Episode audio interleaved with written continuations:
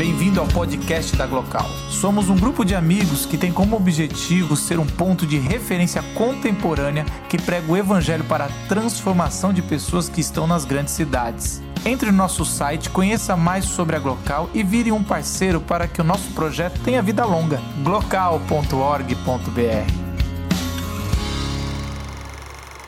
É, Eu queria continuar a série de perguntas que foi feita lá no começo sobre rua, sobre realmente urbanismo e perguntar para vocês. Vamos supor que vocês têm uma, uma consulta médica amanhã às 18 horas e vocês não sabem como chegar lá. Você digita no Waze e o Waze vai te dar o caminho. Tem duas alternativas. Vocês podem pegar o transporte público, o ônibus, dois ônibus diferentes e vocês vão passar por ruas diferentes. Eu não sei vocês, mas eu sempre coloco no, no Google Street View para ver um pouco da rua, para ver se é legal, se é segura. Não sei se é mal de arquiteto isso, mas eu também gosto de ficar contemplando a rua. E vocês têm essas duas opções de caminho. Então vocês podem ir pela primeira rua ou pela segunda. Queria que vocês levantassem a mão quem escolheria a primeira. Pouca gente. E a segunda, a grande maioria. Por que vocês escolheriam a segunda? Pelo movimento. Não é pelo, pela beleza do local, é pelo movimento e sensação de segurança, talvez? É. Agora eu vou fazer outra confissão. Eu, quando decidi fazer arquitetura, eu sou formada na Federal do Paraná, a propósito. Eu passei em arquitetura, sempre quis fazer projeto de casa, fazer interiores, gostava muito. E eu lembro que eu peguei a grade horária no primeiro ano da faculdade e eu olhei aquelas matérias que eu sempre quis fazer, que era desenho técnico, geometria descritiva, história da arte. E eu olhei tinha uma tal de sociologia urbana. Eu olhei aquilo e falei, nossa, deve ser aquelas matérias genéricas para todo o curso que são obrigatórias ter, sabe? Aquelas. Enfim, eu fui na aula e comecei a me apaixonar. Eu comecei a ver que a arquitetura vai muito além do que do exato, muito além de conta, muito além de você colocar um edifício em pé, você cria espaços.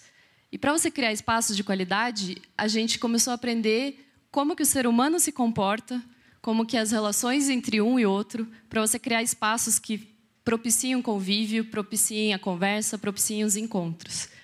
E foi amor à primeira vista. Sou apaixonada pelo por urbanismo. Trabalhei desde que me formei trabalho em urbanismo. É, e essa ciência para mim é, é, maravilhosa. Então eu queria compartilhar um pouquinho com vocês. Essa senhora simpática é a Jane Jacobs. Ela já faleceu, mas ela inspira muito, não só os Tem mais arquiteto aqui? Quem é... faz arquitetura? Ah, tem bastante. Então vocês devem conhecer a Jane Jacobs. Ela, ela não era formada em arquitetura, ela não era jornalista, ela não era socióloga, ela era uma apaixonada justamente pelas cidades, pelos encontros e o que, que a cidade podia proporcionar de bom. E ela escreveu um livro chamado Morte e Vida das Grandes Cidades. E, e lá ela fala o que, que se torna um espaço público um espaço agradável. Como que você torna um espaço público público? Realmente você faz o público ir até lá. E ela apontou três, esses três pontos que ela diz que são os principais, os mais importantes.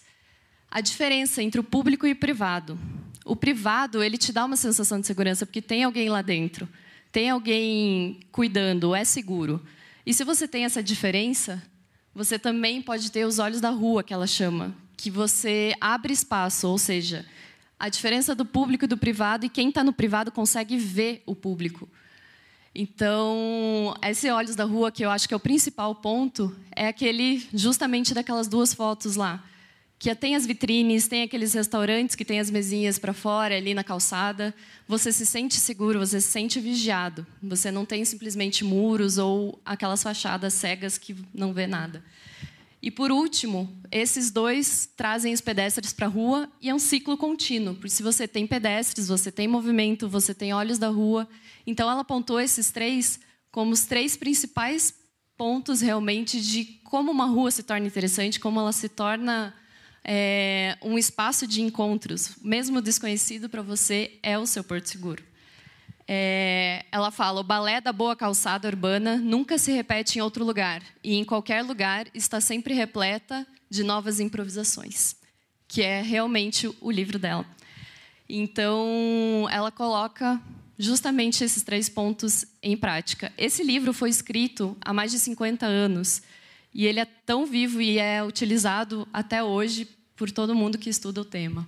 Esse estudo foi feito em três cidades, no Rio de Janeiro, em Florianópolis e em Recife, sobre realmente a morfologia urbana e o que ela interfere na rua. Ali no primeiro exemplo, do lado esquerdo, você tem uma continuidade, então os prédios estão um coladinho no outro. E embaixo você tem aqueles olhos da rua que ela fala. Você tem o comércio, você tem a vivacidade, você tem as pessoas transitando. E se uma pessoa está num comércio e precisa ir para o outro, é muito mais perto, está tudo junto. O segundo ali, quando você tem volumes isolados, você acaba tornando as coisas bem mais distantes. Você torna o caminho mais longo. Às vezes, ali embaixo, dá para ver que está a, o muro está longe da calçada, então você não tem alguém perto, o privado não está perto de você para te dar uma sensação de segurança.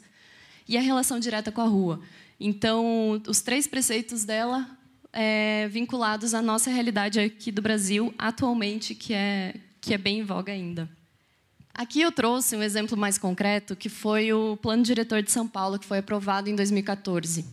É, Para quem não sabe, o plano diretor é uma lei, uma lei mãe que rege o crescimento da cidade, o desenvolvimento da cidade nos próximos, no máximo, 10 anos. Ela tem que ser revista a cada 10 anos.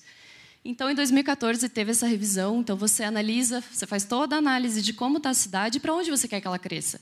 Ela cresça para aonde tem infraestrutura urbana, que você pode levar mais adensamento, onde não pode. E essa lei mãe, ela acaba vinculando várias outras leis complementares que aqui tem a ver com o tema lei de zoneamento, o que, que você pode construir em cada lugar, qual é o máximo de altura, qual é o máximo de pavimentos, o quanto você pode construir, são as leis urbanísticas. E ela foi revista e eu achei muito legal que foi, foram, foi levado em consideração esses três pontos. É, eu achei que foi um grande avanço para a gente na, nesse Olhos da Rua, nessa rua mais, mais humana, que propicia mais encontros. E aqui, não sei se dá para ver muito bem, eles têm esses seis pontos principais que eles querem interagir, habitar, proteger, diversificar, compartilhar e conviver. Então, se você tem alguns edifícios, se você fizer na base dele um uso misto, que a gente chama, ou seja, residencial em cima e comércio e serviços embaixo, o empreendedor, empreendedor acaba ganhando um direito de construir a mais, um direito de, de ter mais benefícios na hora da construção dele, realmente. Então, isso se tornou, foi aprovado em 2014, já está virando realidade. É um processo lento, é contínuo, mas vai trazer muito mais segurança para a gente nas ruas. Então, eu senti que foi um grande avanço. As nossas cidades, São Paulo é um exemplo para o Brasil inteiro. Eu acho que, com o tempo, as cidades vão começar a adotar isso mesmo e as nossas ruas vão acabar se tornando mais seguras. Aqui eu trouxe um vídeo, gente, que eu achei bem interessante é um documentário, foram feitos várias ruas. Esse, no caso, é da Rua Augusta, aqui em São Paulo, que é um caso específico que eu acho que todo mundo conhece. Eu me sinto muito bem andando na Augusta, porque eu sinto que tem movimento toda hora, tem comércio, tem a pessoal se apropria mesmo do espaço público. Eu acho isso fantástico. E nesse, nessa série de documentários, se chama Arquitetura, é, eles falam um pouco da história da Augusta e como foi essa transição da, de como era uma burguesa antes para o que é agora, como foi toda essa história. Eu acho que exemplifica bem é, essa questão da rua mais humana que eu estou falando. Cara vem para Augusta para ficar na rua. O cara não faz questão mais de entrar ou no clube, ou na boate, ou na lanchonete, sei lá. O cara, o legal é dar o rolê à molecada mais jovem agora tá nessa piração de dar rolê na rua e beber na rua. Caminhar na Rua Augusta, simplesmente andar na Rua Augusta. Isso dava uma sensação para mim de, de, de, de, urbanidade, assim, né? Eu me sentia um, um cidadão do mundo, né? Como se estivesse andando numa rua de Nova York. E, e sempre tive esse, esse lance aqui com a Rua Augusta, né? As construções de prédio tiraram o charme do, da, das casas, eh, vamos dizer, coloniais que tinha aqui antigamente. Não? Muito do que atraía as pessoas para lá não era só a diversidade de espaço que você encontra lá, mas principalmente a diversidade de pessoas. Escritores, jornalistas, artistas, pintores, diretores de teatro e cinema. economistas, publicitários, desocupados, fazendeiros, portuários, normalistas, livreiros, guarda-livros, bancários, banqueiros, alfaiates, arquitetos, advogados, agrônomos, modelos, penetras, descolados e caretas. Minha história com a Rua Augusta é muito antiga, né? Porque na verdade eu nasci aqui na Bela Vista, que é o bairro colado aqui na Augusta. Então, desde criança eu frequentei a rua, desde as sorveterias, desde a época do cinema, Cine Majestic. Conheci a Rua Augusta nos anos 60, 70, 80, 90, 2000, até hoje, né? Eu acompanhei toda a evolução, toda a fama da rua, né? A inspiração que ela foi para para música, para o rock and roll.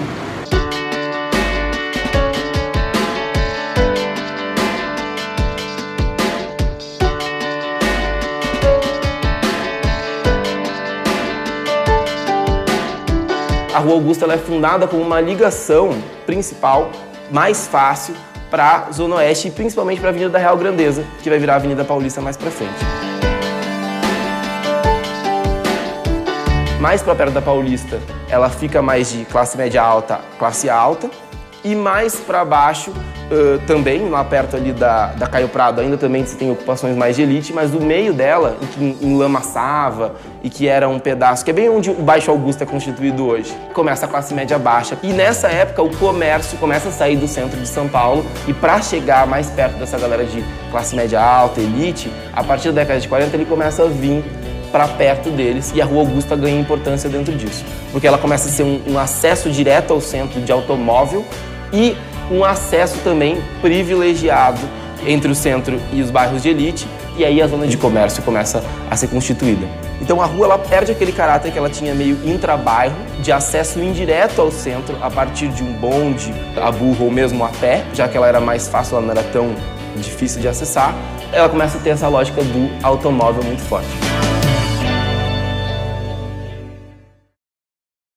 O segundo período da Rua Augusta, em que é mais marcado pelo comércio, você já tinha um público jovem frequentando lá. Então começa também a virar um, até uma passarela de moças e caras. E nessa época que o automóvel, como eu te disse, estava ganhando muita importância, um movimento jovem ganha muita força e se apropria da Rua Augusta, né? que é o movimento da Jovem Guarda. Esta rua tão mulher ver uma lembrança que eu tenho da Augusta de, de criança, assim. Eu lembro do Jô Soares de moto, com o Luiz Gustavo na garupa, numa tremenda moto, assim. É... Porque ela se sustenta há 50 anos. É, primeiro com uma rua granfina, granfina, e segundo, pela famosa ocupação dos playboys nos sábados e domingos. Segurava aquela rua inteira. E segundo também, pela roleta russa que se fazia na madrugada. Você chegava de madrugada e os fabricantes de gelo tinham deixado as barras de gelo na porta do bar. Então, a, o esporte radical era você punha o gelo no trilho do bonde, sentava e descia. E aquilo pegava uma velocidade fantástica na madrugada. Se um carro passasse, Acho que uma vez teve um acidente. Sempre teve essa divisão, né? O lado dos jardins e o lado do centro. Aqui sempre foi o lado mais sujo, mais underground, de uma outra rapaziada. E lá sempre foi a coisa do playboy, do cara milionário, do cara dos jardins. Ver vitrines, atualizar-se com a moda, nem sempre comprar. Tomar chá, encontrar Ricardo com a nova namorada, ouvir os discos da semana comprar talvez um novo livro. Esta rua tão problema. Cuidado com as curvas. E eu lembro que nos anos 70 carpetaram a Augusta, né, cara? E meu pai comprava tênis para mim naquela loja Todd, que graças a Deus existe, é a única loja que existe até hoje. E eu falei, puta, eu não entendi. Eu tinha, sei lá, oito anos de idade. Eu falei, pô, por que, que carpetaram? Porque juntaram vários comerciantes da rua para dar um up na rua, que na época a rua tinha dado uma ah, como todas as decadências de todas as décadas, né? Isso acho que era começo dos anos 70. Já não passava mais bonde, já passava ônibus elétrico ainda. A Rua Augusta, ela não era dividida. Ela foi dividida propositalmente para tentar conter a saída da, uh, do comércio de elite de uma rua que estava indo, de um comércio que estava indo para dentro do shopping. E a Augusta foi é, derrotada pelos shoppings. Quando começaram os shoppings, acho que foi 66, veio o Guatemi, a Augusta começou a fenecer. Então você tem um cenário de uma rua, uh, as lojas pequenas de boutique, os carros passando, indo para outros lugares, carros querendo estacionar e o trolleybus. Né? Então isso começa a gerar muito estresse. O Shopping Guatemi na década de 68 se apropria disso a partir do estacionamento, do aqui você não vai ter problema, aqui é coberto, aqui vai ter toda essa preocupação e começa a atrair as pessoas para sair da Rua Augusta para ir para o shopping. Bom, gente, esse documentário ele tem 30 minutos. Quem tiver interesse, nome é Arquitetura. É só digitar Arquitetura Rua Augusta no YouTube tem. É bem legal e tem uma série de outras ruas também. É, eu achei muito interessante porque a gente consegue ver justamente o quanto a gente caminhou até chegar nos shoppings, até chegar no privado, até chegar naquela que não deixa de ser encontro. Você acaba encontrando pessoas no privado também, mas agora a gente está retrocedendo. E eu, como arquiteta, fico muito feliz com isso. A gente consegue realmente ter o espaço público de volta. E no final desse vídeo até tem, tem a questão do Parque da Augusta, que está toda essa polêmica agora. E, enfim, eu queria deixar vocês também com isso, com esse um início à questão dos parques, do espaço público, que vai ser a nossa local do, da semana que vem. Bom, é isso, pessoal.